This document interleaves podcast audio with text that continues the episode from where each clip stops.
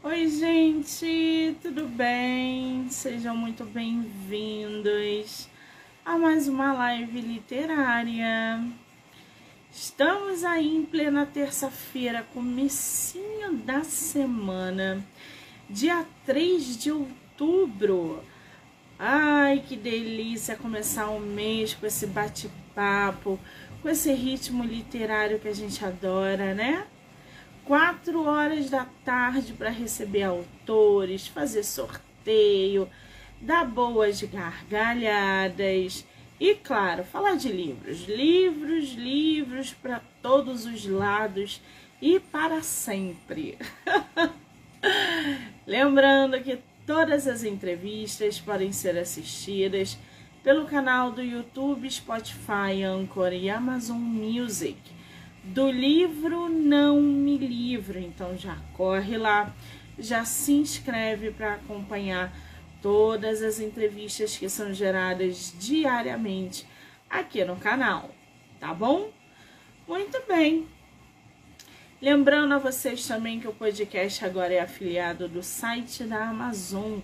Então, no decorrer das entrevistas, links são gerados, cupons são gerados para que os leitores, seguidores e ouvintes possam aí ter vantagens na hora de adquirir é, ou e-book ou livro físico dos nossos autores.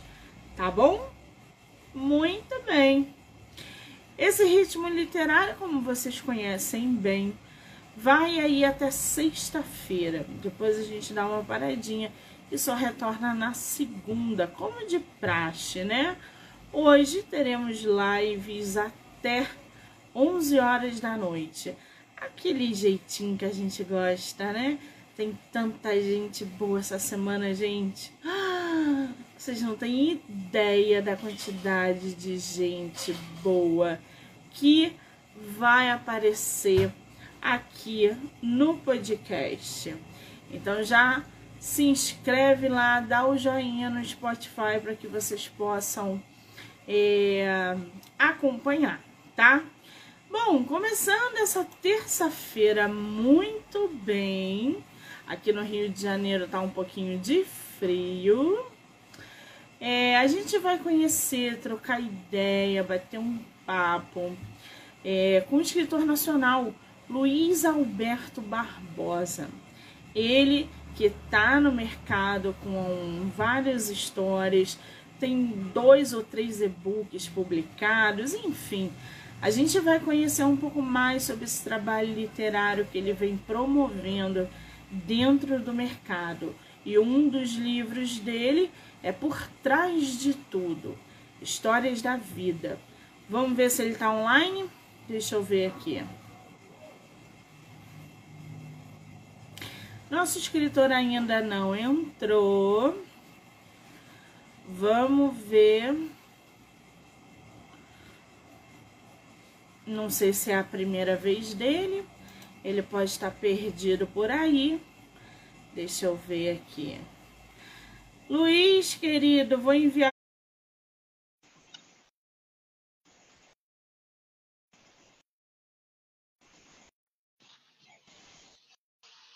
Olá!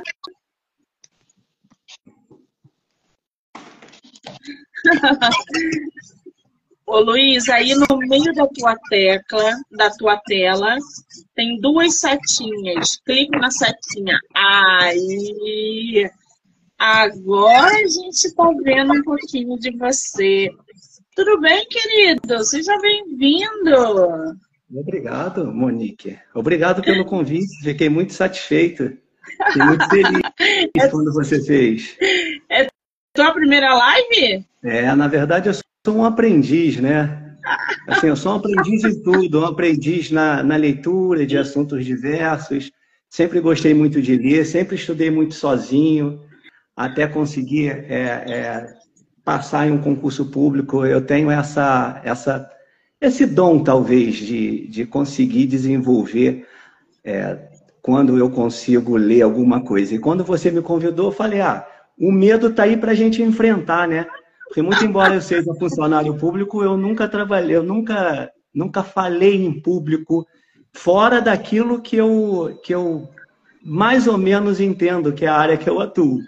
E aí eu falei, acho que é o primeiro momento de eu conseguir vencer o medo, porque a nossa mente a gente está sempre tentando controlá-la, né? E é um exercício diário. Faz, mesmo com medo, que ele vai diminuindo. Aí quando você fez, eu falei, vou aceitar esse convite e vou vou tentar ver o que, que eu faço de melhor e até para ir evoluindo gradativamente.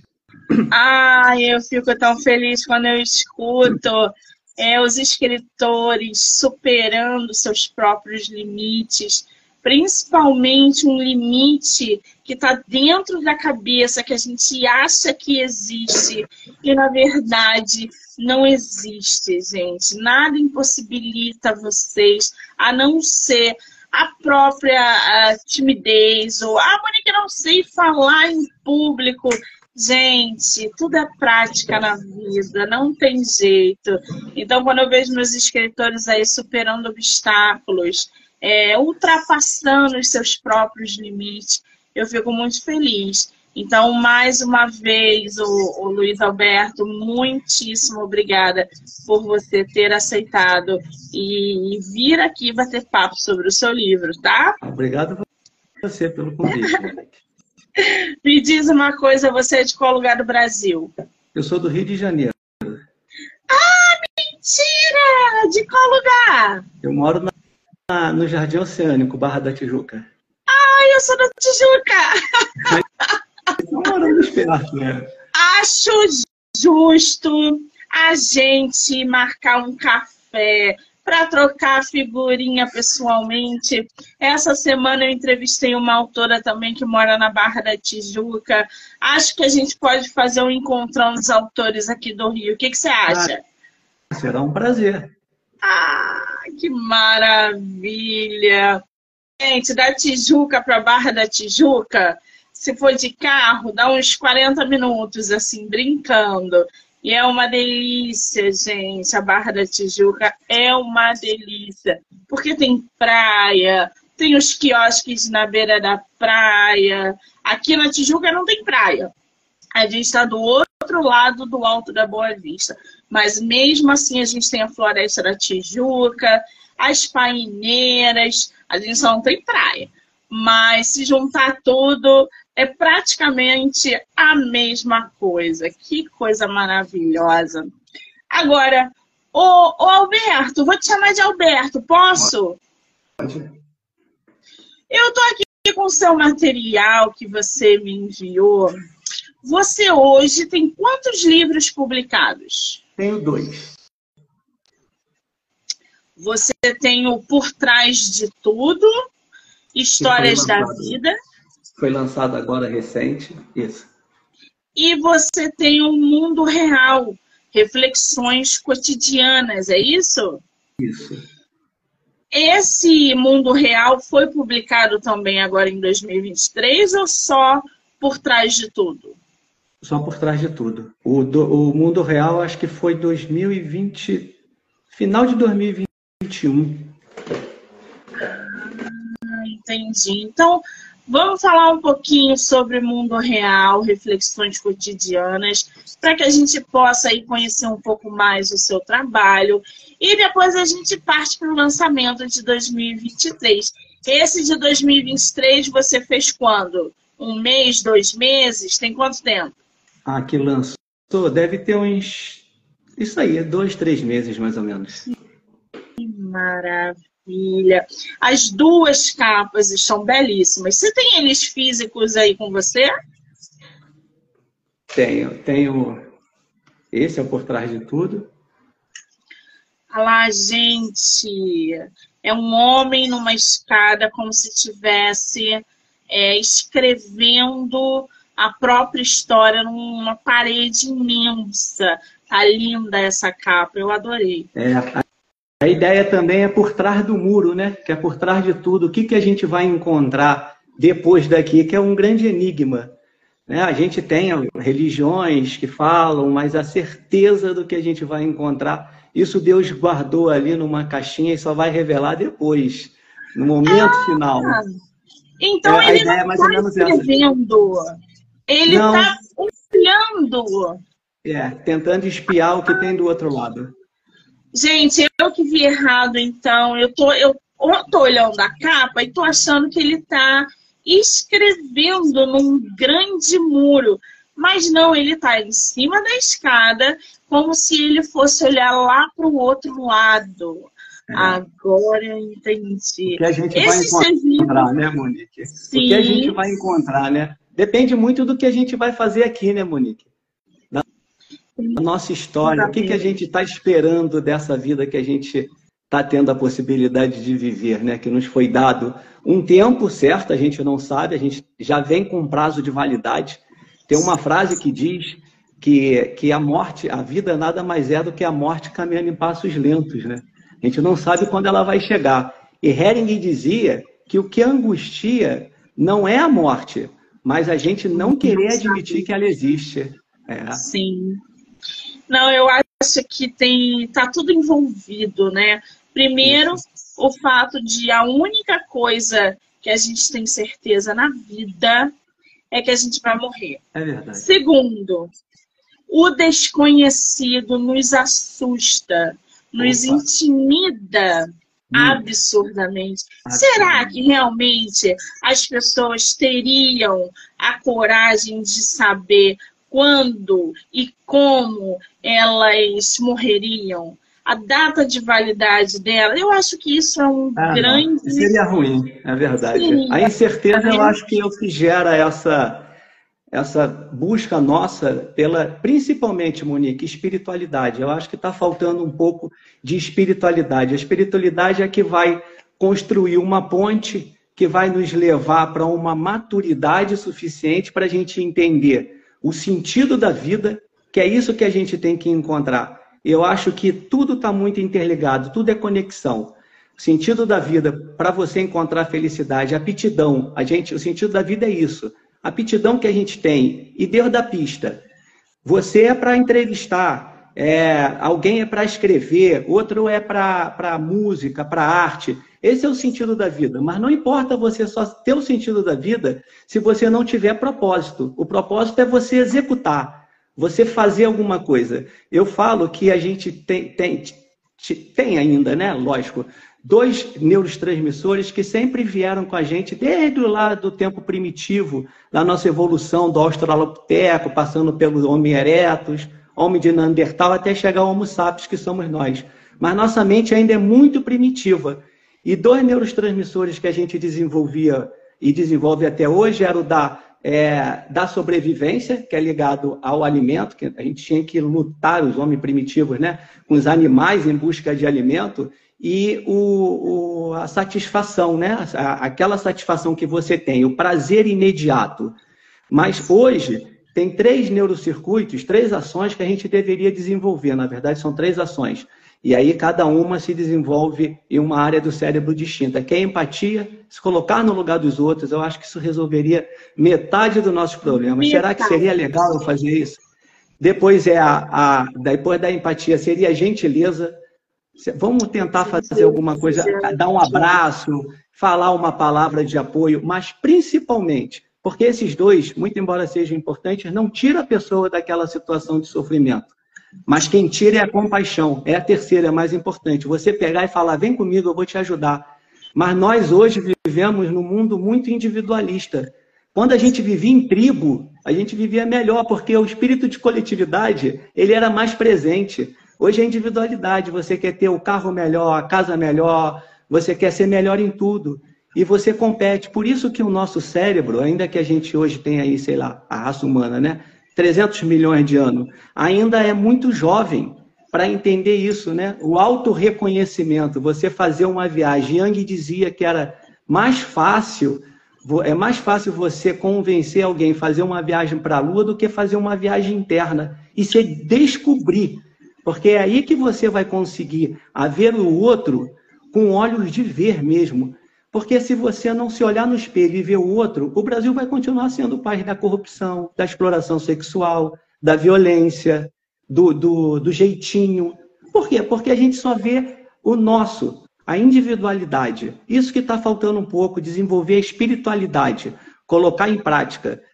Porque quando você desenvolve a espiritualidade, Monique, eu acredito que você aciona no seu cérebro, né, que a gente tem uma área é, pré-frontal medial, que é para dentro, que a gente acaba desenvolvendo é, através do, dos circuitos, a gente desenvolve essa espiritualidade que vai te colocar em conexão com algo divino, que é a fé.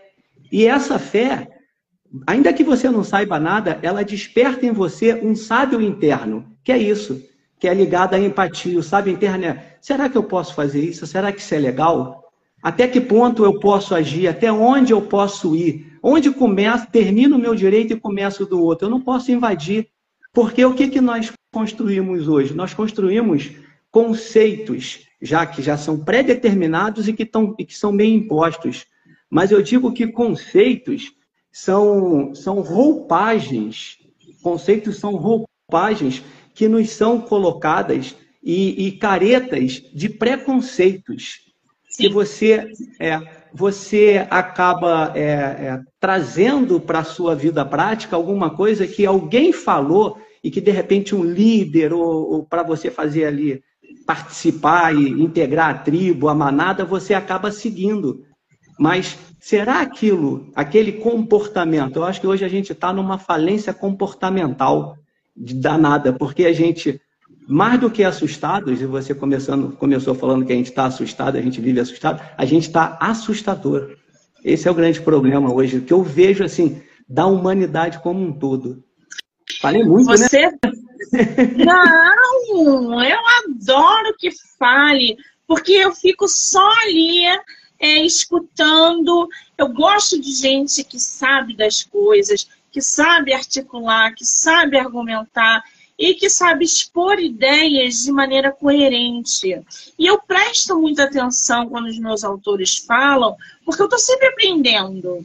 É. Eu, na verdade, quando trago vocês para o meu projeto, não é só para divulgar o livro de vocês. Eu quero aprender. Eu quero aprender o que você está trazendo no teu livro. Eu quero aprender o que o outro está trazendo no livro dele. E isso é uma junção de ideias que desperta dentro de mim um ponto de vista que talvez eu não, não teria é, me dado conta se você não estivesse falando, se o autor não estivesse expondo. Então, é, é, eu adoro ouvir os meus escritores por causa disso.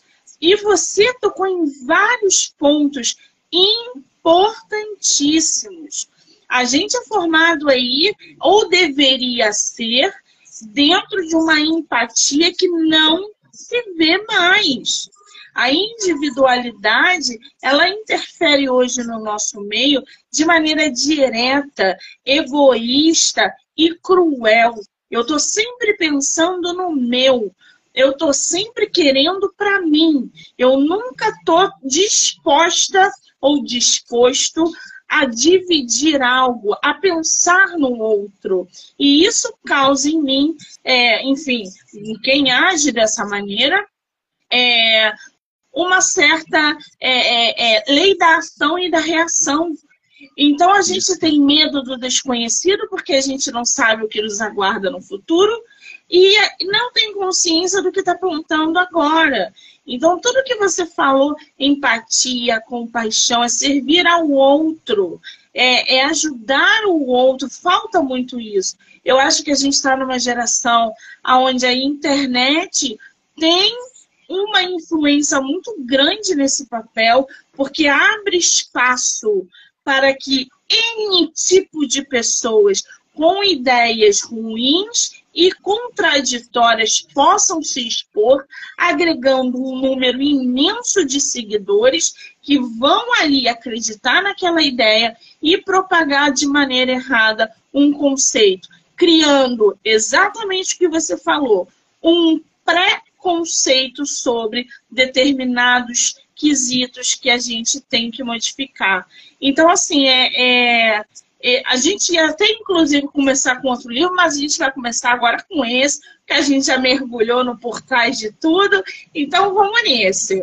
Esse Por Trás de Tudo, Alberto, você fez publicação independente? Não, eu, desde o outro mundo real, eu encaminhei os textos, né? para algumas editoras. Aí, umas três ou quatro, mais ou menos, e elas me responderam positivamente, querendo publicar.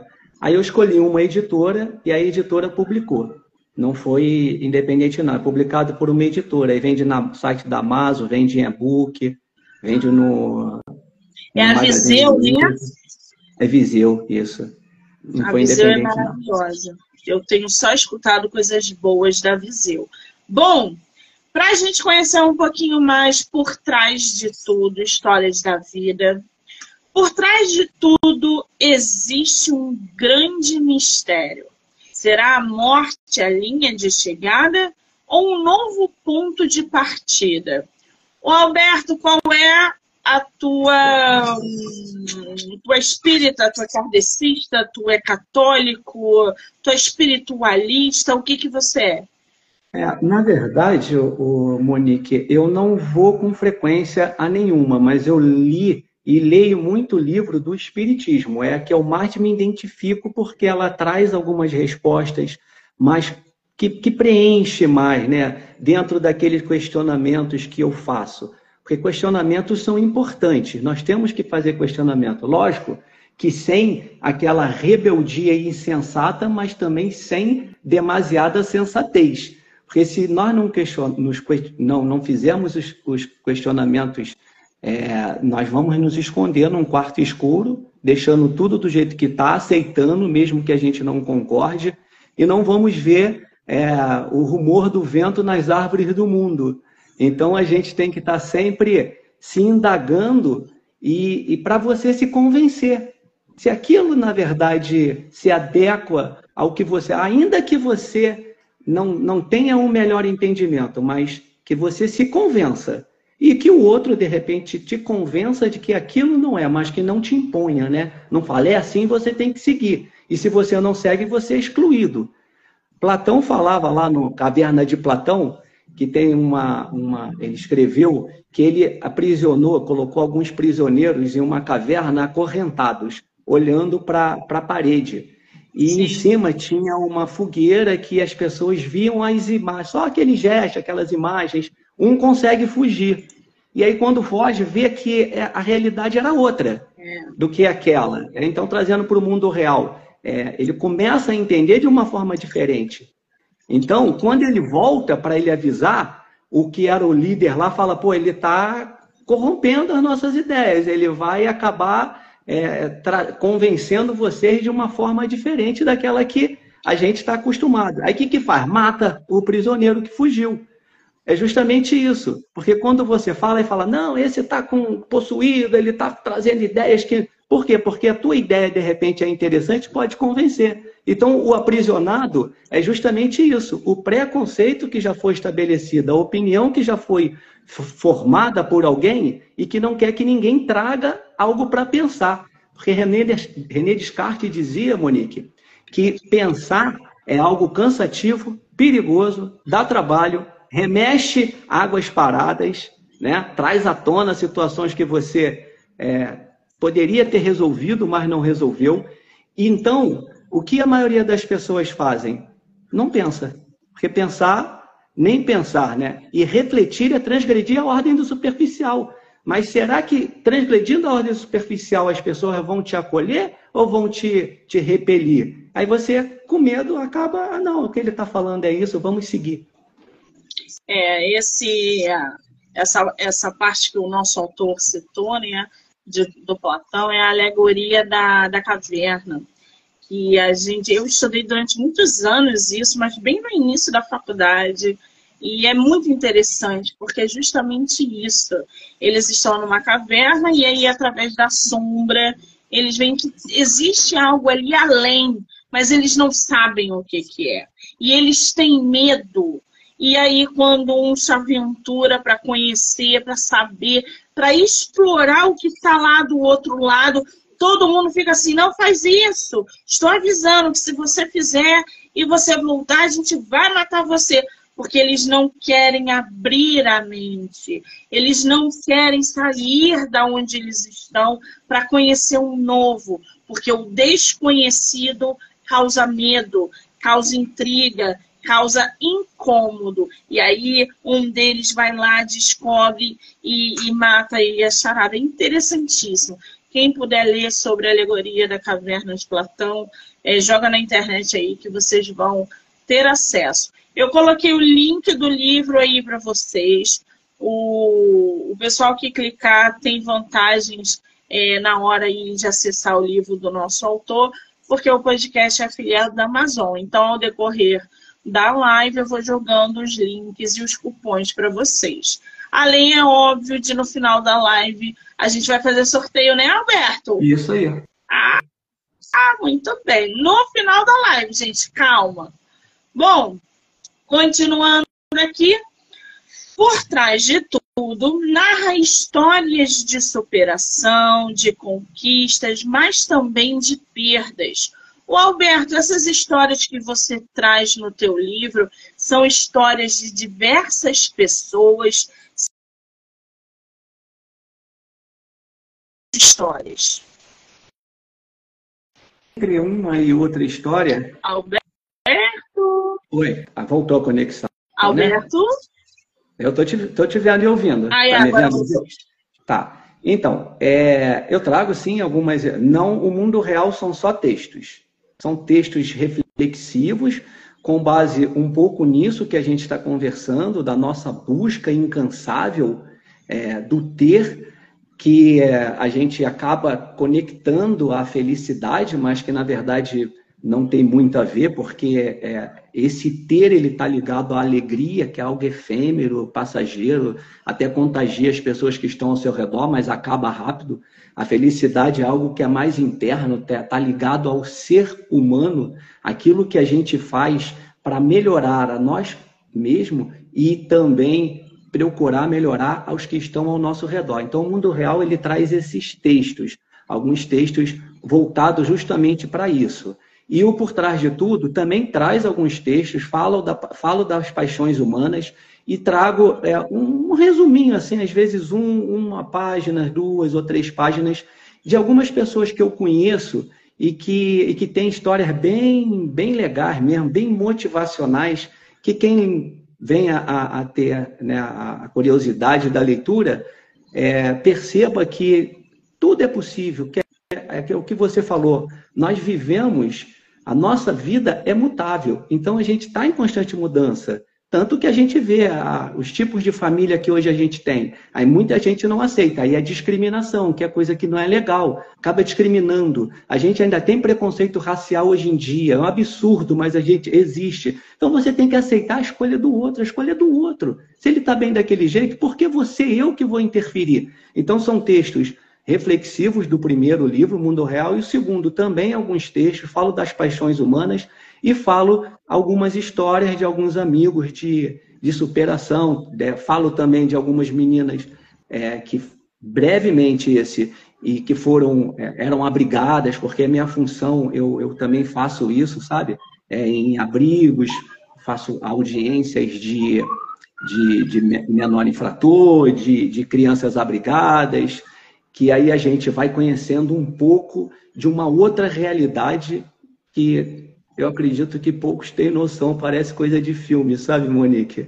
É bem eu assustador. Imagino. E aí eu faço ali algumas colocações, faço, trago algumas menções em relação a algumas delas também bem breve, porque senão ficaria algo muito, um livro muito, muito grande, muito, com muitas páginas e acaba é, não despertando muito interesse.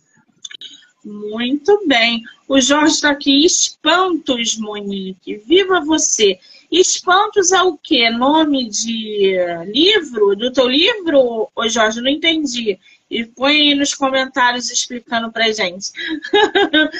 Bom, continuando aqui. Fala de pessoas que podem ser o espelho a ser seguido e dar uma renovada no ânimo de quem pensa em entregar o jogo da vida ainda no primeiro tempo. Apresenta ao leitor as características de algumas das paixões humanas, permitindo diferenciá-la e saber qual dessas lhe faz companhia com mais frequência. As paixões humanas fazem seu comercial e tentam lhe convencer ser ela a melhor escolha. cabe a nós nos livrarmos daquelas que nos fazem mal e adotarmos as que nos fazem bem. Alberto, lê um, um trechinho do teu livro para gente. Pode ser um do início, do meio, do fim, para a gente conhecer a tua escrita, tua história aí. Tá, então assim, é, eu, eu até logo no início, eu trago textos onde a finalidade é provocar uma reação positiva e uma análise de como estamos levando nossas vidas, o que realmente buscamos, onde queremos chegar. Pois, segundo Soren Kierkegaard, o indivíduo é o único responsável em dar significado à sua vida e vivê-la de maneira íntegra, sincera e apaixonada. Mas isso não é tarefa das mais fáceis, principalmente em um mundo que é uma máquina de destruir a autoestima e cobrar resultados. Só que não é preciso alcançar o Himalaia intelectual, ser uma pessoa famosa, um homem poderoso, uma mulher deslumbrante, para descobrir o verdadeiro sentido da vida e de lhe atribuir harmonia capaz de atingir a verdadeira felicidade. Porque felicidade está ligada à espiritualidade. E eu já até falei, né, que nós seguimos conceitos pré-determinados, mas conceitos são a roupagem dos valores ou a caretas dos preconceitos. Portinhas que dão para lugar nenhum ou paisagens desenhadas por um grande gozador que quis nos pregar uma peça. Falo das fases da vida, com os prazeres e desafios de cada uma delas, da adolescência e suas intermináveis angústias e interrogações além da insegurança vestida com a máscara da rebeldia. A juventude idolatrada pela sociedade, pois nossa essência são paredes difíceis de escalar e forte demais para admitir aberturas, e também da maturidade, com suas limitações, mas com uma longa, uma longa bagagem. Essa batalha será de toda nossa existência. Nem tudo que a gente pensa, a gente é. Nós somos a pessoa que estranha esse pensamento. Falo da nossa consciência que parece estar escondida em um quarto escuro, pois é esta que dá a nossa dimensão espiritual. E para, e para despertá-la, teremos que ter o autoconhecimento. O problema é que a gente gosta de falar mal do outro, fazer fofoca, inventar, pois o prazer está em ver o outro em apuros. A rede social facilitou um pouco isso e também trouxe a ditadura da felicidade, porque na rede social todo mundo é belo, todo mundo é, é rico, todo mundo é feliz. Ninguém posta foto do Rivotril na é. internet. É. E o principalmente, Monique, gerou o que hoje é, é entendido como a maior causa de infelicidade entre os humanos, que é a comparação. A comparação é muito ruim. E eu trago até um texto que eu falo esse tal de celular que tem exercido um controle sobre nós. A internet veio para nos ajudar, mas ela não pode se tornar pessoal e nem humana, pois tem coisas que ela não pode e não deve mudar. Amigos não podem ser apenas virtuais e laços de família, de amizades não foram feitos apenas para serem mantidos por mensagens curtas. Não é o papel do GPS, não é o GPS que vai guiar a sua vida. Nem é papel do Waze ensinar o seu filho o melhor caminho a seguir após a tormenta. E também não é o Wi-Fi que mantém a nossa conexão com aquelas coisas incríveis e divinas que só a raça humana possui a senha. Então, o que, que a gente tem que fazer? A gente tem que fazer um download só de coisas boas para a gente entender que nenhum aplicativo criado pelo homem é melhor do que aquele que a gente carrega dentro de nós que se chama coração. Eu acho que é isso que está faltando um pouco entre nós. A gente é, entender que nós somos é, passíveis de erros, porque a gente acredita que está sempre certo e, e, quer convencer o outro de que a gente está certo, mesmo estando errado. E a gente vai é, ultrapassando os limites e aí acaba invadindo um pouco a, o que não é legal, né? Invadindo um pouco a, o, o, outro, a individualidade do outro a ponto de causar verdadeiros estragos. E que nem sempre a gente consegue conseguem ser consertados, né? Você não consegue remendar. É igual um copo que se quebra. Você não chega e não consegue colar os cascos. Eu vou te falar que esse papel papel hoje das redes sociais, da internet como um todo. Eu estava lendo uma, uma reportagem de que entre adolescentes o número de suicídios entre adolescentes aumentou não sei quantos por cento, porque são adolescentes que estão na internet se comparando fisicamente e emocionalmente com uma outra é, pessoa da mesma idade ou mais velha, aonde expõe de maneira cruel que o bonito, o aceitável, o legal é você ser magro, é você ir para academia, é você viajar o mundo, é você ter dinheiro no banco. E aquele adolescente que está dentro de casa, que muitas vezes não está sendo amparado pelos pais, porque os pais não estão atentos ao conteúdo que está sendo é, visualizado, ele está doente, ele está adoecendo. Então, eles entraram numa bolha de vida perfeita inalcançável, aonde eles só veem através de uma tela.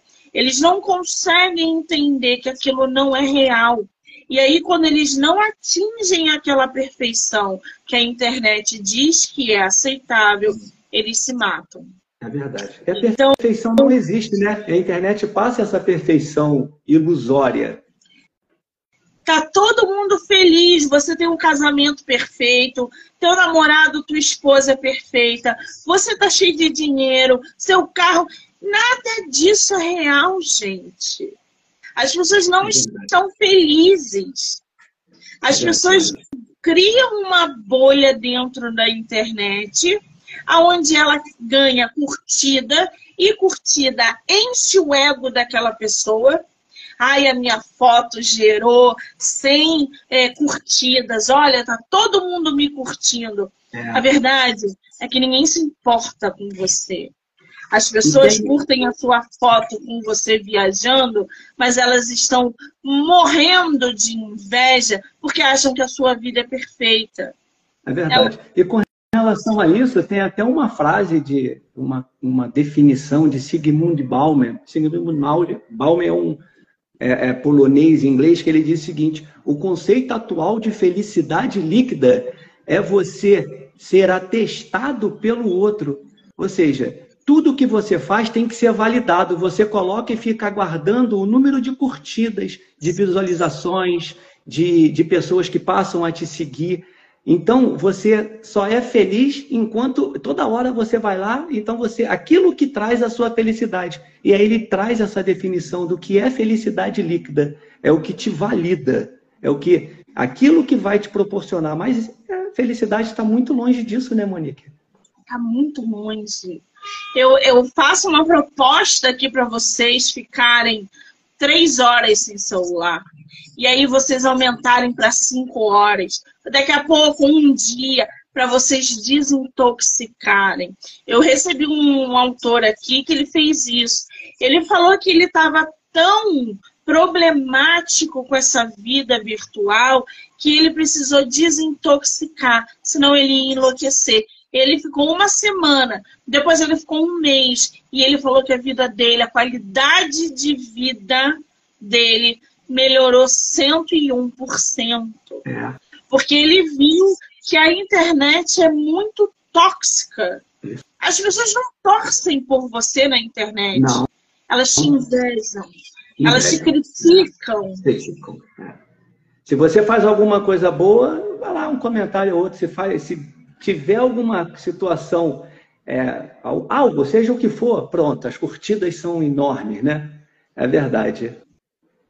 E é um negócio muito perigoso isso, muito é, mesmo. a internet traz a ideia de, e, e, aí Nietzsche, que foi um filósofo alemão, ele dizia que a felicidade é ilusória, porque na verdade nós temos, a nossa mente tem desejos insaciáveis, porque o que angustia a pessoa é que ela é, é a vontade, e aí ela vai em busca daquilo. Então, quando ela conquista, aquilo que ela queria, ela vê alguma coisa melhor ou vê na internet que alguém está melhor, ela perde o interesse. Então nós temos que nos satisfazer com as nossas conquistas, porque senão jamais serão conquistas. Porque tudo, absolutamente tudo, tende a perder o valor se a gente não conseguir dar a ela a verdadeira importância, o verdadeiro significado.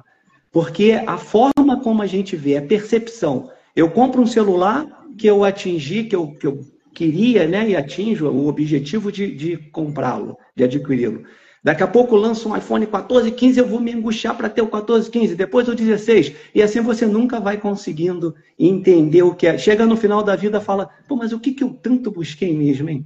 Você não se entende, você olha no espelho e você não se reconhece. Porque nós não, pode, não podemos nunca perder a fantasia, a imaginação. E lá no filme de Peter Pan, traz um pouco disso, né? Onde Jane, é, ela vai para o mundo real e tem sua casa, depois ela é capturada por engano por, pelo Capitão Gancho, ela volta para a terra do faz de conta, mas para ela retornar para o mundo real, que ela quer voltar, ela só pode voltar voando. E aí ela tem que readquirir aquela imaginação, aquela fantasia de criança. Traz essa ideia da gente é, romper com as correntes do ego, com amargura, com sofrimento. E a gente faz justamente dessa forma. É, não perdendo nunca a nossa capacidade de sonhar, de imaginar e de acreditar que tudo é possível. Porque as perdas são inevitáveis. Mas os ganhos muitas das vezes vem para compensar. Porque a gente é, tem uma, uma frase da, da Lia Luft que ela diz: já tive perdas que se multiplicam com o passar dos anos. E já tive ganhos que, de um modo geral, não posso me sentir injustiçado. Principalmente porque não perdi a minha obstinada confiança que me impele a dar o próximo passo, mesmo quando tudo parece estar muito difícil. Aquela letra da música do Guilherme Arante, né? Mesmo quando o mundo diz não que é lindíssima. É, é uma música viver, né? lindíssima, né? lindíssima. Agora, isso levanta a famosa questão, né? Toda essa vida virtual, essas aparências, que levanta justamente uma pergunta que tá, que é o título, uma parte que é o título do livro do nosso autor. O que vem por trás de tudo isso. É verdade. Né? É um mistério, o, né? É. né? O livro do nosso autor é por trás de tudo. E aí eu pergunto para vocês, o que vem por trás de tudo isso? Né? O quão vazia nós estamos nos tornando para conseguir like, visualização e palminhas no WhatsApp. Porque a verdade, gente, é que a gente vai morrer e a gente não vai levar nada. Então, se, se a ideia fosse ter o um material, a gente não morria. A gente ficava aqui construindo a pegada e nananã. A gente não precisaria trabalhar esse lado espiritual, do é. desapego, da evolução. Mas a gente morre é. e não leva nada. E Nem mais, tá? E tem um pequeno texto de, de Mahatma Gandhi, que eu acho que a maioria conhece, que ele dizia que a gente perde a saúde para ter dinheiro. Depois, se preciso for, e nem sempre é possível, a gente gastaria todo esse dinheiro para recuperar a saúde. A gente vive pensando ansiosamente no futuro, e aí seria ansiedade, né? Ansiedade, excesso de futuro, depressão, excesso de passado. E acaba esquecendo de viver o presente, que é o nosso momento agora. E no final, a gente é, morre como se nunca fosse viver e vive como se nunca tivesse vivido. É um pouco isso que a gente está está construindo, né? Porque nós construímos a nossa vida a quatro mãos. Nós e nosso velho amigo ou inimigo chamado destino. O problema é que a gente nem sempre está alinhado, a gente nem sempre está na mesma sintonia, né? A gente nem sempre fala a mesma língua. Porque tem, eu, eu também vi um dia desses algo interessante que é assim: dos pensamentos surgem as palavras. Cuidado com seus pensamentos. Das palavras geram ações ou reações. Então, cuidado com o que você fala.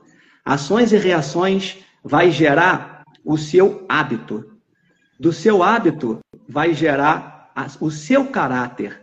E do seu caráter, o seu destino. Então, é uma escadinha que lá desde o pensamento gerado no nosso cérebro até chegar, será que a gente vai conseguir chegar naquilo que a gente desenhou para o nosso destino? Será que hoje a gente faz o que realmente a gente planejou lá atrás ou a gente meio que se perdeu no caminho, indo por atalhos, querendo chegar mais rápido, mas que na verdade não só anteciparam a nossa chegada, como fizeram que a gente perdesse tempo e regredisse. E tempo é uma coisa que não volta, o tempo não volta, não para, não perdoa. Mas está chegando o fim do ano, né, Monique? E a gente continua correndo contra o relógio. Exatamente. A gente está aqui pensando no Natal, no que a gente não fez, no que a gente fez. A gente nunca está satisfeito. Eu acho que despertar é muito difícil. É. Eu acho que esse processo evolutivo de você entender a si mesmo é muito difícil. As pessoas não se entendem porque não se conhecem. Elas conhecem o que está, o que está acontecendo na casa do vizinho, mas elas não conseguem compreender o que se passa com ela. Então é, é, por isso que a gente vê muita gente agressiva, muita gente revoltada, muita gente que lida com situações, inclusive dentro da dor, de maneira negativa. Quer um, uma coisa mais maravilhosa para você evoluir do que você sofrer? Do que você vivenciar a dor, seja de um rompimento de um ciclo, seja de um luto, seja de um, um emprego, seja sei lá do que. Quando você está sofrendo, você está evoluindo, é. porque você está aprendendo, você está despertando. E as pessoas não se dão conta disso. Muita gente passa pelo sofrimento, quando passa por ele, continua agindo da mesma forma. A gente vê isso o tempo todo na pós-pandemia. Centenas de pessoas não mudaram o seu jeito de ser. Passaram por uma pandemia onde perderam familiares, perderam tudo e não aprenderam. Eu pensei, sinceramente, eu pensei que ali a gente fosse conseguir não, mudar um pouco. Isso que você falou é nada mais é do que resiliência, né? É você Sim. enfrentar a dificuldade, dessa dificuldade você transformar em ação e você sair dali melhor.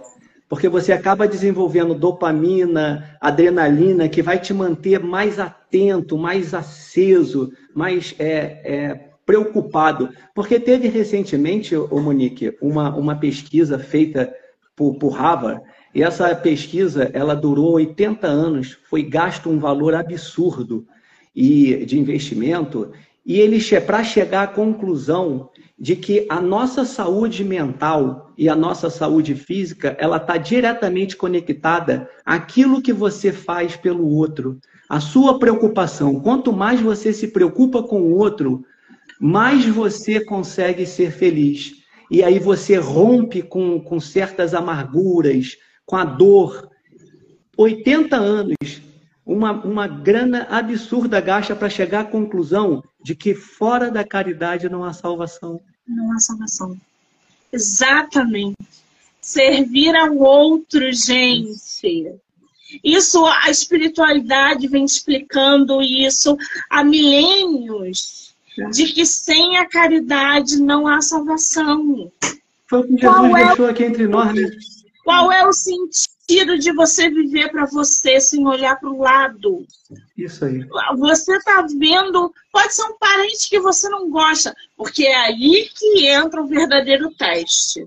É com as é. pessoas que você não tem não afinidade. Tem afinidade. É. Pessoas com quem você tem atritos, porque são essas pessoas que vão te ensinar a despertar. É para elas que você tem que aprender. Então, assim, pega um parente, um vizinho, sei lá com quem vocês não lidam mais, e tenta ver a situação de um outro lado. Sirva. Ah, Monique, eu não gosto, eu não consigo. Não. Coloque de lado e sirva. Seja útil, porque a caridade ela não é, é ela, ela abre um, um, é como se abrisse um portal que você é. não consegue explicar. É, é a gratidão e a né? caridade. Né?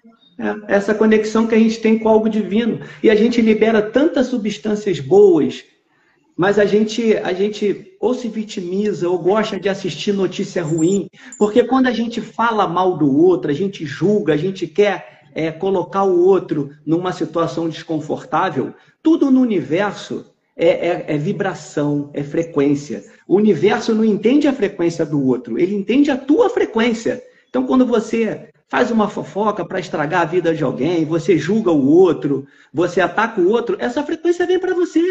Então, quando você vê um noticiário ruim, a dopamina já se concluiu que ela não é metafísica, não é espiritual, não, ela é, ela é física, ela é desenvolvida no cérebro. Sim. E aí, ela, no sistema neurológico, quando você faz alguma coisa de ruim, você tem raiva, você vê algum noticiário ruim que te faz mal, essa dopamina ela entra na tua corrente sanguínea, ela se junta a um grupo de aminoácidos e se interliga com algumas células, que nós somos células. E o segundo, os dois maiores receptores dessa substância é o sistema neurológico e o segundo o sistema imunológico. Aí quando ela vai para o sistema imunológico, ela acaba diminuindo a tua imunidade, provoca uma série de doenças. Daí esses transtornos de personalidade que a gente tem hoje, borderline, burnout, tudo ligado aí a, a esse comportamento que a gente está tendo na sociedade, o não ver, né? E não se despertar para os três principais ecos da mente que é o, a, a, procrastinação, a negatividade e a desesperança. E tudo vem muito disso, do eu quero, eu tenho. Quando você não consegue, você se angustia, você fica com raiva. Ou quando você tem, você vê o que o outro tem melhor, então você não, não liberou substâncias boas pela sua conquista, mas ficou insatisfeito porque o do outro é melhor. E a gente segue nesse. Eu digo, Monique, eu tenho uma frase que eu falo que nós ainda somos aqueles trogloditas com um mero retoque de civilidade que diante de um primeiro conflito, diante de uma primeira situação que nos desagrada, quebra aquela casca e a gente deixa à mostra nossos dentes, nossas garras, nossas unhas e nossos pelos. Então nós evoluímos pouco no aspecto da coletividade do que do homem primitivo. Mas o homem primitivo justificava. Hoje a gente tem tecnologia, a gente tem contato, a gente tem conhecimento, mas a gente continua se enfrentando como se nós fôssemos é, tivessem no ringue e gladiadores, é verdade. Nunca se viu tantos casos de jovens com câncer, de Isso. 20 a 30, de 30 a 40. Sabe o que é, que é o câncer, gente? Sentimentos não resolvidos, emoções não resolvidas. É. Você nunca fumou, mas o teu câncer está no pulmão. É. Você nunca bebeu e você está com câncer no fígado. O rim é o maior catalisador de emoções não resolvidas. Cada órgão do teu corpo catalisa emoções que você não resolve. É por isso que o papel da arte na vida de um ser humano é tão importante. A escrita é uma forma terapêutica de você lidar com os seus monstros. É Não é uma terapia, mas é, é. uma forma de você colocar para fora tudo aquilo que você não consegue, às vezes, verbalizar. A pintura, a composição, a música. Tem algo mais poderoso do que uma música, gente. É. A música arrepia a gente de um jeito que a gente não consegue explicar. Então, Verdade. assim, sentimentos e emoções não resolvidos causam doenças no corpo físico, porque a mente está ligada com todo esse processo espiritual. Nós Isso. somos espírito, nós somos carne e nós somos emocional. Então, emocional. se você não equilibrar, você adoece. É, isso aí, Monique, é o nosso sistema límbico, né? Porque nosso sistema límbico é o, é o que vai desenvolver nossas emoções, ele vai avaliar as circunstâncias da vida, ele vai fazer uma é, ligação entre o sistema neurológico, endócrino e imunológico e organizar as nossas reações, ações e reações. E tem uma definição de Freud, Monique, que eu vou ler para você aqui, que eu já tinha até escrito. As emoções é, não expressas, elas nunca morrem. Elas são enterradas vivas e saem depois pior, da pior forma possível. Porque tudo é como você vê o problema. Tem gente que vê a dois olhos. depois o problema vem maior. Ou então ele vê com uma lupa, aí o problema ele vê um monstro, e aí acaba né, não conseguindo enfrentar. Problema para ser enfrentado. Aí você passa por ele e você segue adiante. É assim. Nós sempre vamos, todos nós vamos ter problemas no decorrer da vida. Não existe aquela perfeição que a gente vê na internet, todo mundo rindo, belo, magro, né? Enfim, como você colocou antes aí. Exatamente. Olha a importância. A gente tem chácaras, hein? Alinhem os chácaras de vocês.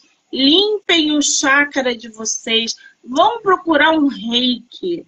Vocês, quando começam, por exemplo, um reiki, inserem um reiki na vida de vocês, é fundamental. Vocês já, vocês já é, é assim, é, é transformador.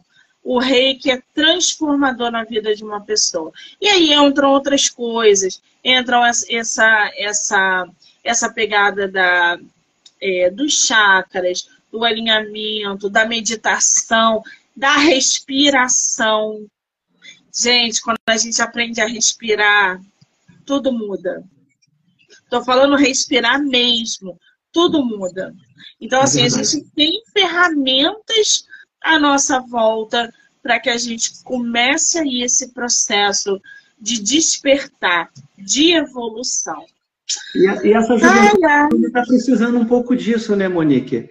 Porque é, eu já ouvi, acho que também quem está assistindo também, que essa, essa nova geração ela está sendo vista não pelas conquistas, mas por tudo aquilo que ela não conquistou. Então está sendo herdeira de virtudes que se perderam. Porque nunca na geração, nunca na história, uma geração posterior foi inferior em relação à outra. E não é só, não, não, não é, não estou falando do aspecto intelectual, não, porque intelectuais são bastante evoluídos, mas é no aspecto comportamental. E quando você falou do suicídio, eu vi uma pesquisa que a cada 40 segundos uma pessoa se suicida no mundo. A depressão, segundo a ONU, em 2030 vai ser a pior de todas as doenças em todos os aspectos, porque hoje ela já é a mais incapacitante. Mais de 20 2% da humanidade vivem com depressão. E o Brasil é, na América Latina, o país que tem o maior número de pessoas ansiosas.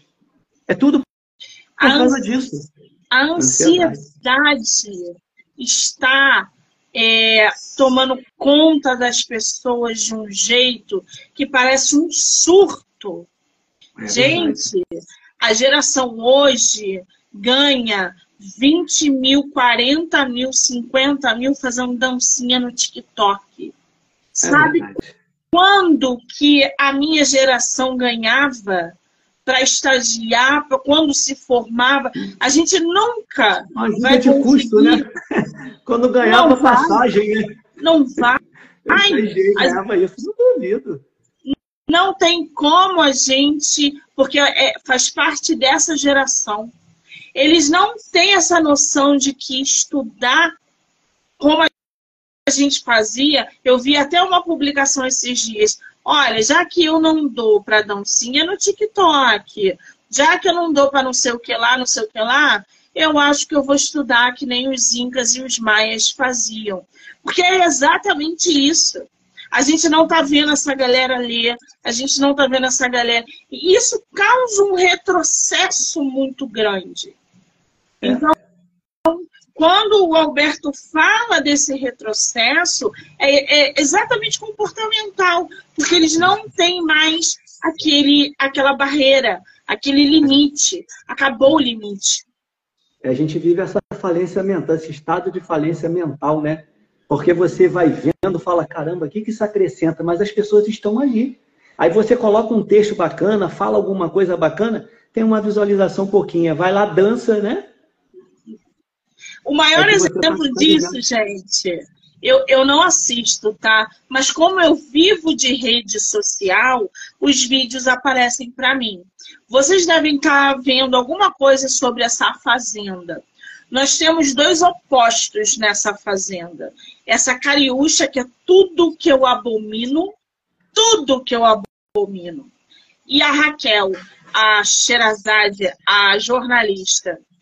Você vê o comportamento de uma, o comportamento da outra. Você vê como uma se articula e a outra se articula. Como os debates são gerados entre um oposto e o outro. Isso é de geração. A Cariúcha é de uma geração totalmente desequilibrada. Ela não sabe falar, ela nunca leu um livro na vida, e não é só ela. Isso ficou claro quando essa tal da Natália saiu, que falou que ela não entendia o que a, o que a, a Sherazade, né, a jornalista, falava, porque ela falava difícil. Não é que ela fale difícil, é que essa menina nunca leu um livro na vida. É da geração dela. Eles não debatem, eles agridem verbalmente, eles xingam, eles ganham na voz alta. Porque essa geração é, é assim. Isso aí demonstra insegurança e desconhecimento, né? Porque aí você acaba gritando é o outro que, que é um pouco tem um pouco mais de cultura, discernimento, fala, não vou entrar nesse debate. Aí você acaba saindo e deixando aquele que gritou lá se sentir o vencedor, como se ali tivesse uma disputa, né? Não tem disputa. E fica claro que ela se sente inferior a Sherazade, sim, porque sim. não teve estudo, porque não estudou. Você vê que ela é oportunista. Então você vê uma diferença de geração muito grande. E eu tenho medo desse, desse retrocesso. É. De você pegar uma menina de 22 anos que nunca leu um livro na vida. O que nos espera lá na frente, né, Monique? Porque a gente está regredindo, né? Nesse aspecto aí de, de cultural, de, de comportamento. A gente está num estágio de regressão impressionante. A gente vê a passos largos isso. Exatamente. Agora, o, o Alberto me diz uma coisa. Seus livros estão à venda aonde? Eles estão à venda no site da Amazon, da loja americana, da Magazine Luiza. É vendido também em e-book. Vou botar aqui para vocês. Vamos abrir o sorteio, Alberto? Pode. Aí sorteia um, gente, um livro de cada, né? Um livro do mundo um real. Um livro de cada. Mostra pra gente seus livros, por gentileza. Um tá aqui, o outro eu tenho que buscar. Posso buscar ou mostra depois? Pode, claro. Se não te der trabalho. Não, Lembrando, gente, que a entrevista vai ser assistida pelo canal do YouTube, Spotify, Anchor e Amazon Music do livro Não Me Livro, tá? Vamos abrir o sorteio. Como é que vai funcionar o sorteio? São dois livros. Por trás de tudo, histórias é, da vida, e o outro livro que se chama Mundo Real, reflexões cotidianas, que é sobre tudo isso que a gente conversou durante a live. Como é que vocês vão fazer? Vão pegar o arroba do nosso escritor vão botar no story de vocês, marcando ele. Qual é o seu Instagram, Alberto? É Luiz Alberto 1485. Luiz Alberto. Luiz Alberto 14. Luiz 85. Alberto 1425. Não, 85. 85. Já coloca o arroba no story, porque aí vocês vão marcar o nosso escritor. Quando a live acabar, o nosso escritor vai ver quem foi aí, é, quem foram as duas primeiras pessoas que marcaram ele para ganhar o livro. Pode ser assim, Alberto? Pode ser. Luiz Alberto 1485. Olha lá, gente. Mundo real, reflexões cotidianas. E por trás de tudo, histórias de vida. Já coloca o arroba no story, gente. Vai lá, corre, corre, corre, corre. Que foi. É, esse tem uma ponte, tá vendo? Tem uma ponte aqui, ó. Sim. Que é mais ou menos isso que a gente falou, da nossa. Desde quando a gente chegou aqui, né? Porque a gente foi jogado aqui sem nenhum, sem nenhum preparo, a gente não tem um manual, não tem nada. A gente foi jogado e a gente vai, com o passar dos anos, a gente vai adquirindo conhecimento e sabedoria suficiente para superar os obstáculos, é, aqueles sentimentos ruins que a gente vai aprendendo para a gente chegar ao final com uma, uma situação bem melhor, né? Porque é, entre as portas do visível e do invisível, uma tênue barreira nos separa da eternidade. O que existe são é, é, esses momentos que a gente vai vivendo e que a gente vai eternizando porque a memória ela é contrária ao tempo. Então, aquelas memórias que a gente eterniza, lá na frente, a gente vai sempre reviver de uma forma bem positiva, não com apego, porque senão gera depressão, mas a gente, porque depressão e ansiedade é de forma repetida, né? A gente repete aqueles pensamentos. E a gente, é, é, a gente não consegue ver que entre a porta do visível e do invisível uma tênue barreira nos separa da eternidade além da materialidade passageira das coisas, porque tudo é passageiro, o que fica é o reino das coisas verdadeiras, que a gente carrega como tesouro no coração. Laços inquebráveis de um amor inseparável, ternuras de uma amizade real, mãos que se selam em nossa caminhada, espíritos de luz como guias de proteção. E aí a gente vê que tempo e dinheiro não valem nada, são pó na estrada da evolução. Porque essa materialização que a gente tem é que limita o tempo, porque o tempo para o universo não existe. Só existe para nós que somos materializados. Então, para o espírito não existe tempo, existe para nós. O que é materializado é que tem uma noção de início, meio e fim. Que maravilha! Lembrando que os livros do nosso autor estão à venda lá no site da Amazon, tá? Físico e digital. Eu vou marcar o Alberto como colaborador aqui na live. Então vai aparecer no, Instagram dele, no meu, e em todas as plataformas do podcast. A Verônica está falando que muitas famílias já foram abençoadas com o valor da venda do livro. Que maravilha! Isso aí. É, a Verônica é, é minha esposa, Monique. Hã? A Verônica é minha esposa. A Verônica é minha esposa. Ah, que, que é, maravilha!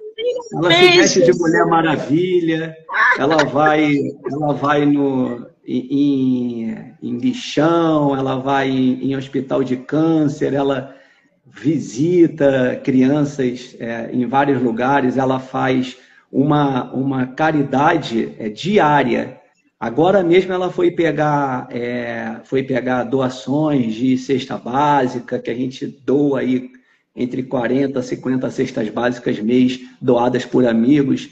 E aí ela foi buscar roupas, sapatos, móveis, para levar a gente ter um carrinho massaveiro que ela faz a entrega pessoalmente, não, não tem objetivo de, de, de político, nem, nem de promoção pessoal de nada, porque não ganha absolutamente nada. O que ela ganha é só evolução espiritual aí se veste de, de Mulher Maravilha para ir em festa, faz festa, vai em abrigo, vai em asilo, faz um trabalho bem legal. Então a gente faz essa, essa doação sempre com a ajuda de amigos. Tem um amigo que tem uma sapataria, ela foi buscar sapatos, aí uma agora doou uns móveis, ela pega os móveis, leva no carro para doar para as pessoas, roupas. Ou seja, é, é, crianças com deficiência conseguem cadeiras especiais que são caras, aí guarda, é, é junta um, um grupo de amigos para capitalizar aquele valor.